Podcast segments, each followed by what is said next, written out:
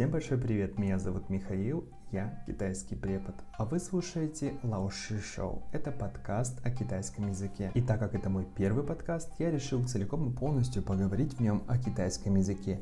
В чем его особенность? Почему существует стигма о том, что он очень сложный в изучении? И как все-таки он такой непонятный и не похожий на все другие языки остается в топе и его выбирают для изучения?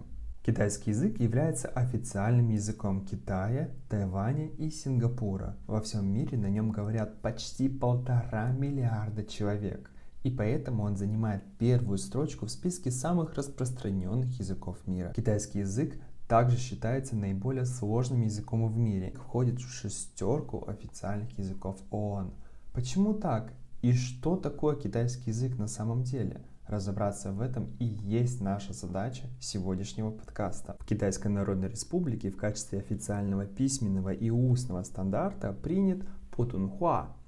Путхун – это что-то простое или обычное, а вот хуа – это слова или речь. То есть дословно путунхуа переводится как «обычная простая речь». За основу Путунхуа был взят пекинский говор. И, кстати, когда вы разговариваете с иностранцами, и если они вам скажут, что они говорят на мандарине или Mandarin Chinese, это и будет значить тот самый Путунхуа. То есть давайте немножечко подытожим.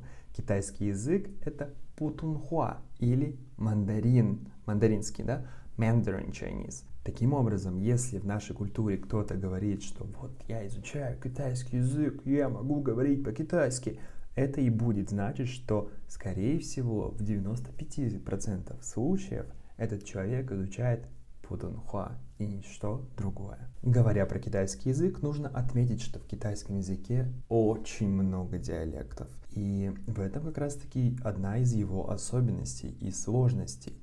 Например, в центре города вы можете свободно говорить на путунхуа, с вами все будут общаться, все будет нормально, но стоит вам выехать за город, тогда уже начинаются премиси каких-то диалектов, и тогда вас, скорее всего, не поймут на вашем путунхуа, несмотря что где вы в этом учили, вы можете его учить в институте Конфуция, в Пекине, в Москве, в Лос-Анджелесе, неважно, ваш путунхуа померкнет, если вы будете разговаривать с какой-нибудь бабушкой, которая продает яблоки. Говоря о диалектах, вырисовывается еще один термин.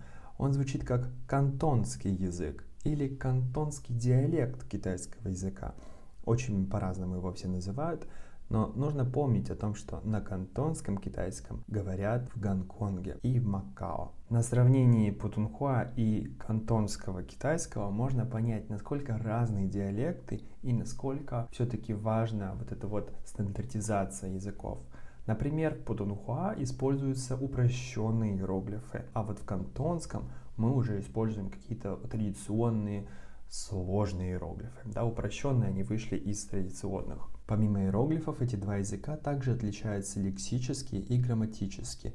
То есть э, грамматика Путунхуа совершенно в корне отличается от грамматики кантонской. И слова, которые используются в том же Пекине, очень отличаются от слов, которые используются в Гонконге. Таким образом, вот на вот этом маленьком сравнительном анализе двух языков можно понять, насколько разные вообще в принципе диалекты китайского языка. Давайте мы с вами перейдем к сложностям китайского. Самое первое и самое, наверное, пугающее – это иероглифы. Почему мы боимся их? Потому что в нашем языке нет иероглифов. Да? Мы пишем просто буквы, а это совершенно не то. Это какой-то новый мир, и нет механизма понимания вообще, как строятся иероглифы, как они вообще, зачем они нужны, что это такое и так далее. Поэтому нам кажется, что это сложно. Но на самом деле иероглиф всегда состоит из радикалов или ключей, как их называют. Это такая составная часть иероглифа. И после там, изучения двух, трех, пяти месяцев вы уже сразу поймете, что а, вот в этом иероглифе есть вот такой вот ключ, вот в этом есть такой ключ. У ключей есть определенное чтение и определенное значение. Так вот, например, есть ключ собака – и вот этот вот ключ собака, он практически всегда будет использоваться в иероглифах, а, которые обозначают животные и так далее. То есть таких примеров очень много, и, соответственно, Если вы начнете в этом разбираться, вы поймете, как пишутся иероглифы, из чего они состоят, и, соответственно, они не будут такими страшными. Второй момент, который касается также иероглифов, это их количество – Вообще есть огромные-огромные-огромные словари, которые насчитывают более 80 тысяч иероглифов.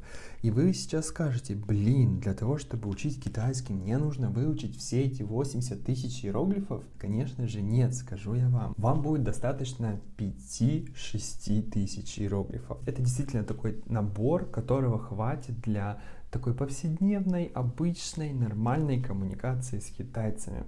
Вот, то есть как бы ни про какие 80 тысяч, которые вам необходимо вызубрить и использовать, конечно же, речь не идет. Следующая сложность, по крайней мере для меня, как для изучающего, когда вот я только начинал изучать, для меня сложно было произносить звуки, потому что там есть звуки, которых нет в русском, например. Те же самые э, придыхательные, там к, т, п, или же там, допустим, есть такой звук, как и, у нас такого вообще нет звука. Когда у нас есть ю и есть й. А вот такого вообще нет звука. Помимо этого, я вообще не мог понять, как это все звучит.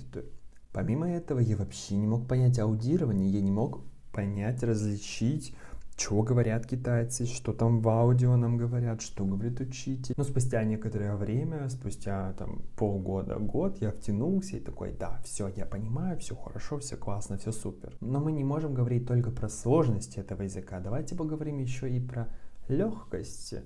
Дело в том, что китайский язык очень, очень легкий, когда мы говорим про грамматику. В нем нет вот этих вот формул, которые вам рисуют, когда вы изучаете английский. В нем нет вот этой вот огромной тысячи каких-то видовременных форм. У него нет past simple, present simple, какие-то perfect, progressive, хересив. Всего этого нет. И всяких падежей, склонений, вот этого тоже нет. Ничего этого нет в китайском языке.